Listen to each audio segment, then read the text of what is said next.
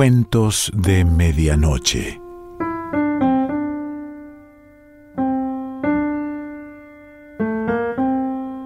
El cuento de hoy se titula Historia del Inválido y pertenece a Mark Twain.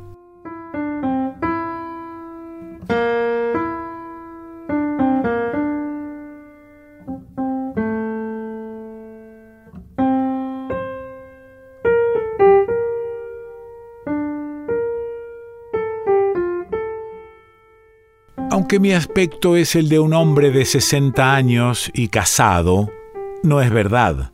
Ello se debe a mi condición y sufrimientos, pues soy soltero y solo tengo 41.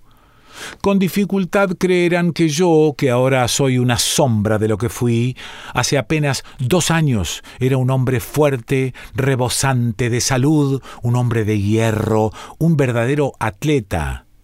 Sin embargo, esta es la cruda realidad. Pero más extraño es, todavía, el modo en que perdí mi salud.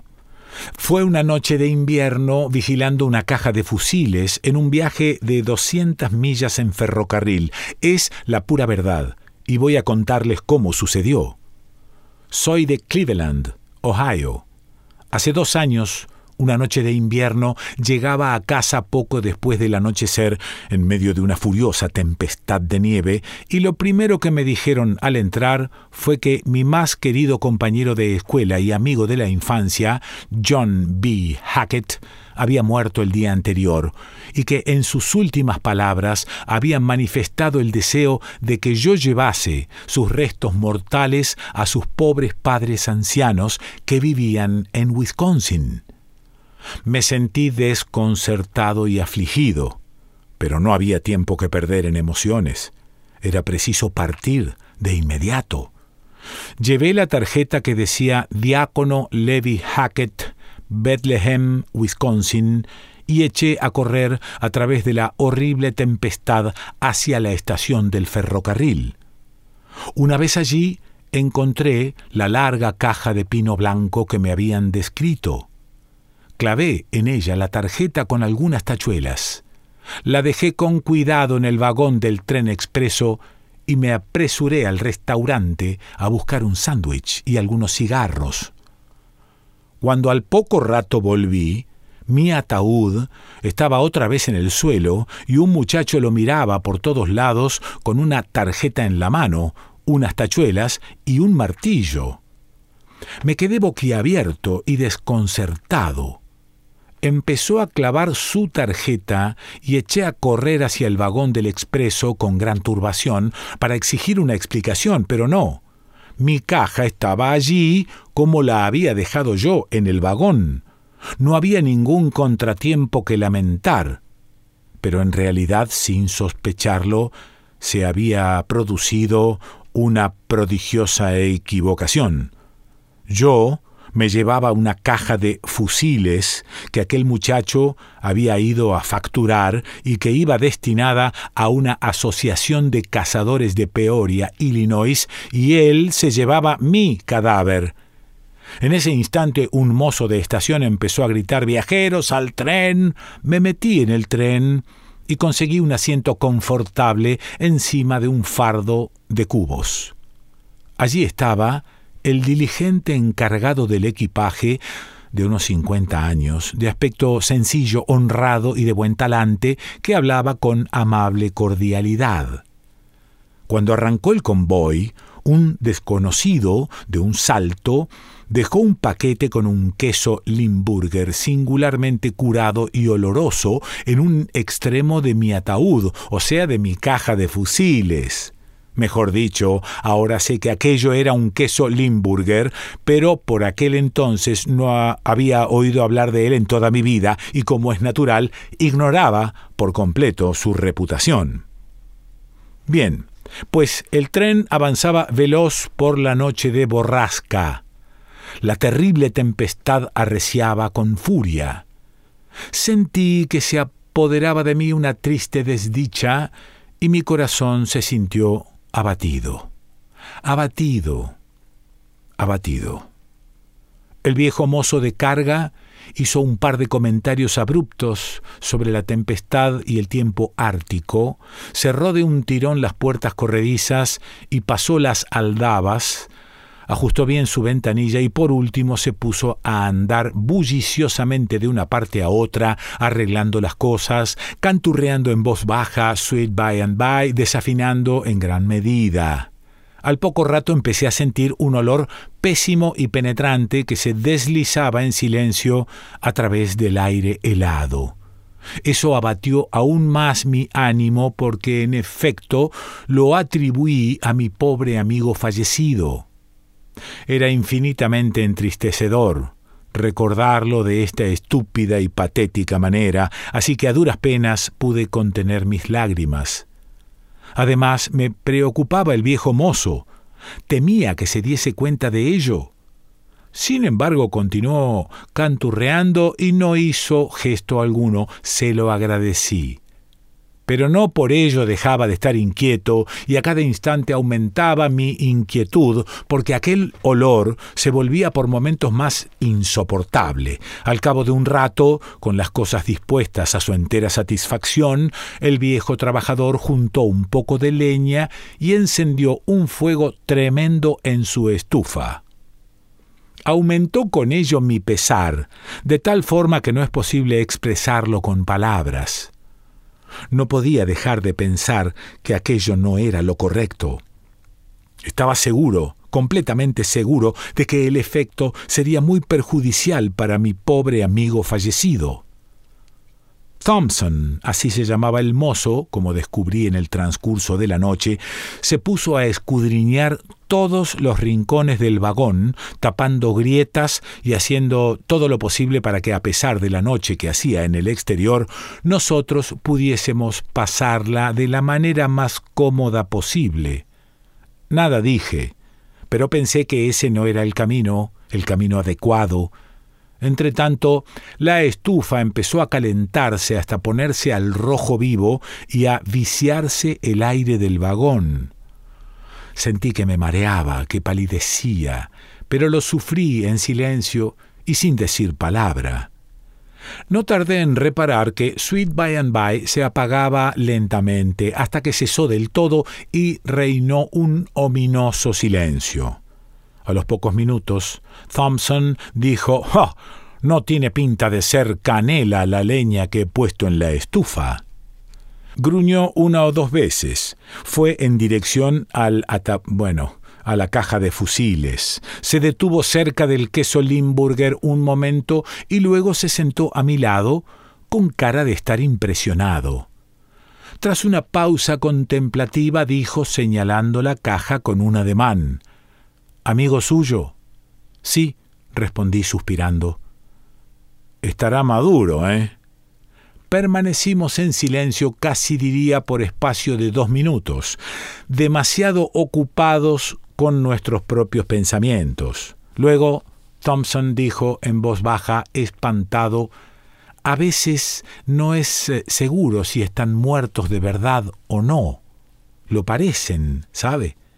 Tienen todavía el cuerpo caliente y las articulaciones flexibles, así que, aunque pienses que están muertos, no lo sabes a ciencia cierta. Es algo terrible de verdad, porque ignoras si en un momento dado se alzarán tan satisfechos y te mirarán a los ojos. Después de una pausa y levantando ligeramente su codo hacia la caja, siguió. Pero este sí que no está dormido. No, señor. No, no, no. De este sí que lo aseguraría. Nos quedamos sentados un rato, en silencio y pensativos, escuchando el viento y el rugir del tren. Luego Thompson dijo con voz tiernísima Al fin y al cabo, todos tenemos que irnos un día u otro. Nadie se escapa hombre nacido de mujer es corto de días, etc., como dicen las sagradas escrituras. Sí, mírelo usted como quiera. Es muy solemne y curioso. Nadie puede salvarse, todos tienen que irse, todo el mundo. Es la pura verdad. se encuentra usted un día sano y fuerte. Al decir esto, se puso de puntillas y abrió un ventanuco, sacó la nariz un momento y se sentó de nuevo mientras yo a mi vez me puse en pie con esfuerzo y saqué la nariz por el mismo sitio, y así hicimos cada tanto. Y al día siguiente lo arrancan a usted como a la hierba, y aquellos lugares que le habían conocido ya no lo verán más, como dicen las sagradas escrituras. Pues sí, es algo muy solemne y curioso. Todos tenemos que marcharnos un día u otro y nadie puede escapar. Hubo de nuevo una larga pausa. Luego, ¿de qué murió? Dije que lo ignoraba. ¿Y cuánto tiempo hace que está muerto? Creí que lo más prudente era exagerar los hechos, eh, por no parecer fuera de lo razonable, así que dije dos o tres días pero de nada sirvió, porque Thompson recibió mis palabras con una mirada ofendida que significaba con claridad tres o cuatro años, quiere usted decir. Después se dirigió con calma hacia la caja, se quedó unos momentos allí, volvió con rapidez, contempló el ventanuco abierto y dijo habríamos disfrutado de unas vistas endiabladamente mejores si lo hubiera enviado usted el pasado verano. Thompson se sentó y enterró su rostro en un pañuelo rojo de seda y empezó a balancearse poco a poco meciendo su cuerpo como quien saca fuerzas de flaqueza para soportar algo casi insoportable. Para aquel entonces, la fragancia, si así la podríamos llamar, era casi asfixiante. Su cara se estaba poniendo gris, y yo sentía que la mía había perdido todo su color. Thompson descansaba la frente sobre su mano izquierda, con el codo apoyado sobre la rodilla, y agitó su pañuelo hacia la caja con la otra mano. Más de uno he trajinado en mi vida, y más de uno recocido de forma considerable también, pero por Dios, este les gana a todos. En comparación, jefe, aquellos eran heliotropos, dijo. Esta especial designación de mi pobre amigo me dejó satisfecho, a pesar de las tristes circunstancias, porque tenía todo el aspecto de un cumplido. Pronto, a todas luces, fue evidente que se precisaba hacer algo. Propuse encender unos cigarros, Thompson creyó que era una buena idea. Quizás sea lo mejor, dijo. Echamos espesas bocanadas de humo a conciencia durante un rato e hicimos cuantos esfuerzos pueden imaginarse para creer que las cosas habían mejorado. Pero todo fue inútil. Al cabo de un tiempo, ambos cigarros cayeron quedamente de nuestros insensibles dedos al mismo tiempo. Thompson dijo suspirando, no jefe, esto no mejora un ápice. De hecho, empeora. Parece como si nos aguijoneara la ambición de su amigo. ¿Qué cree usted que deberíamos hacer? No me sentí capaz de sugerir nada. Había tenido que sufrir tanto que no tenía fuerzas para hablar. Thompson empezó a refunfuñar de una manera inconexa y sin ánimo sobre las tristes experiencias de aquella noche y tomó la costumbre de referirse a mi pobre amigo con diferentes títulos, a veces militares, a veces civiles, y reparé en que a medida que aumentaba su eficiencia, Thompson lo ascendía en consecuencia y le aplicaba mayor título. Al fin dijo se me ha ocurrido una idea. Supongamos que nos agacháramos y diésemos al coronel un pequeño empujón hacia el otro extremo del vagón, unos diez pasos, por ejemplo. ¿No le parece que entonces no sería tanta su influencia? Me pareció un buen plan. Tomamos una gran bocanada de aire fresco por el ventanuco, el suficiente para terminar nuestro cometido. Nos dirigimos hacia allí, nos eh, agachamos sobre aquel mortífero queso y agarramos con fuerza la caja. Thompson hizo con la cabeza una señal. Listos. Y entonces empujamos hacia adelante con todas nuestras fuerzas pero Thompson resbaló y cayó de bruces con la nariz sobre el queso y perdió el aliento por completo. Empezó a toser y a sentir náuseas y echó a correr a trompicones hacia la puerta, dando patadas y gritando con voz ronca Déjame, paso libre, me muero, vía libre. Ya en la fría plataforma sostuve un rato su cabeza y pareció que volvía en sí. Preguntó de inmediato ¿Cree usted que hemos apartado algo al general? Dije que no, que ni se había movido del sitio. Bien, pues no nos queda más remedio que abandonar esta idea. Debemos pensar en otra cosa. El hombre se encuentra bien donde está, creo yo, y si esos son sus sentimientos y ha tomado la decisión de no dejarse estorbar, puede usted apostar lo que quiera que no se dejará convencer ni por el más pintado. Sí, es mejor que lo dejemos donde está y que allí se quede todo el tiempo que le plazca. Dispone en su juego de las mejores basas, ¿sabe usted? y es inútil que por nuestra parte nos esforcemos en torcer su suerte. Siempre seremos nosotros los que saldremos perdiendo. Pero tampoco podíamos quedarnos fuera con aquella violenta tempestad que nos habría helado hasta la muerte, así que entramos, cerramos la puerta y empezamos a sufrir de nuevo y a turnarnos en el ventanuco. Al poco rato, cuando salimos de una estación donde nos habíamos detenido unos momentos, Thompson entró a grandes zancadas y exclamó Vamos, ahora sí que la cosa marchará bien. Me parece que vamos a despedirnos del Comodoro. Creo haber logrado en esta estación el material para desarmarlo de una vez. Era ácido fénico.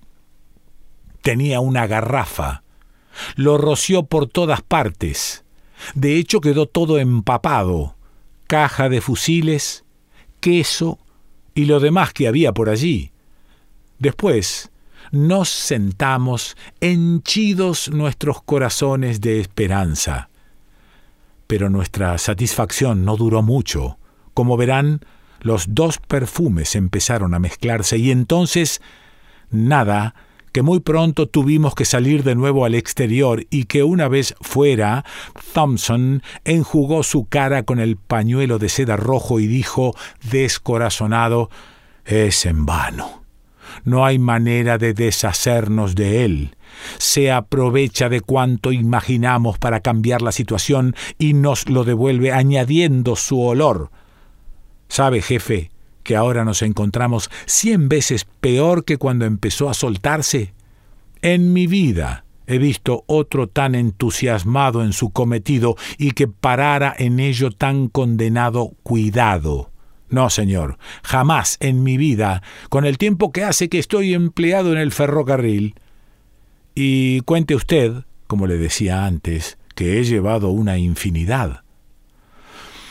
Entramos de nuevo porque no podíamos soportar el frío terrible que se apoderaba de nuestros cuerpos, pero ahora era imposible permanecer allí dentro unos segundos. No nos quedó otro remedio que movernos hacia adelante y atrás como en un vals, helándonos, deshelándonos y ahogándonos a intervalos. Al cabo de una hora más o menos, nos detuvimos en otra estación, y cuando el tren arrancó de nuevo, Thompson apareció con un saco y dijo Jefe, voy a hacer otra prueba, la última, y si con esto no lo abrumamos, no nos toca otro remedio que tirar la toalla y darlo por perdido. Así es como lo veo.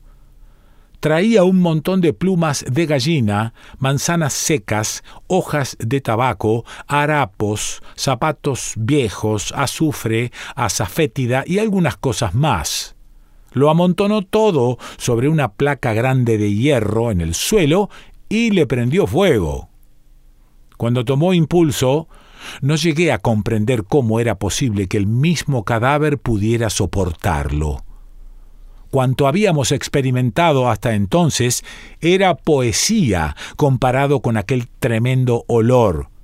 Pero entendámonos, el original sobresalía en medio de todos los demás, tan soberano como siempre.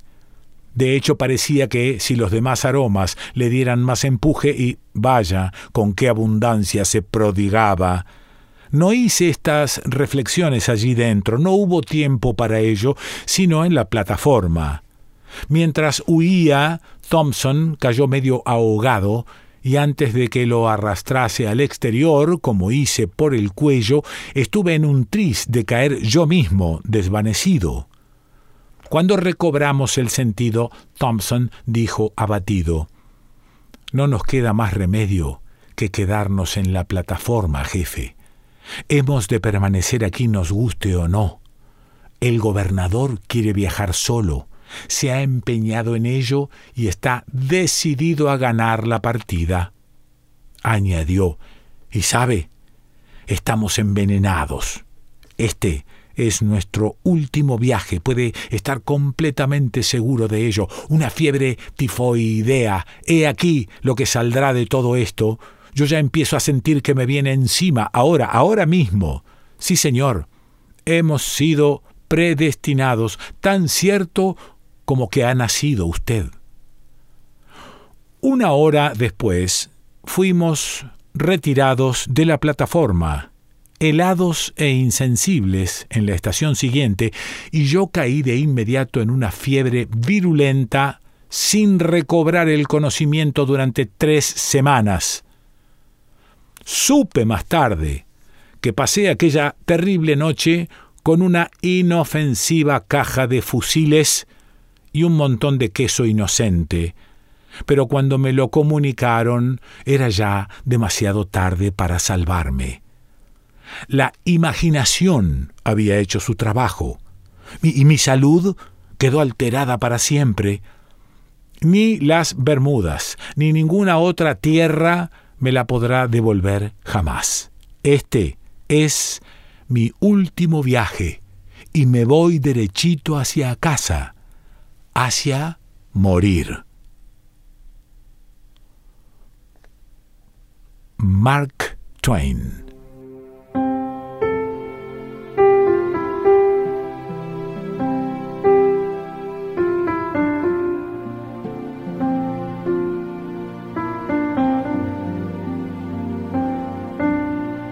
Cuentos de Medianoche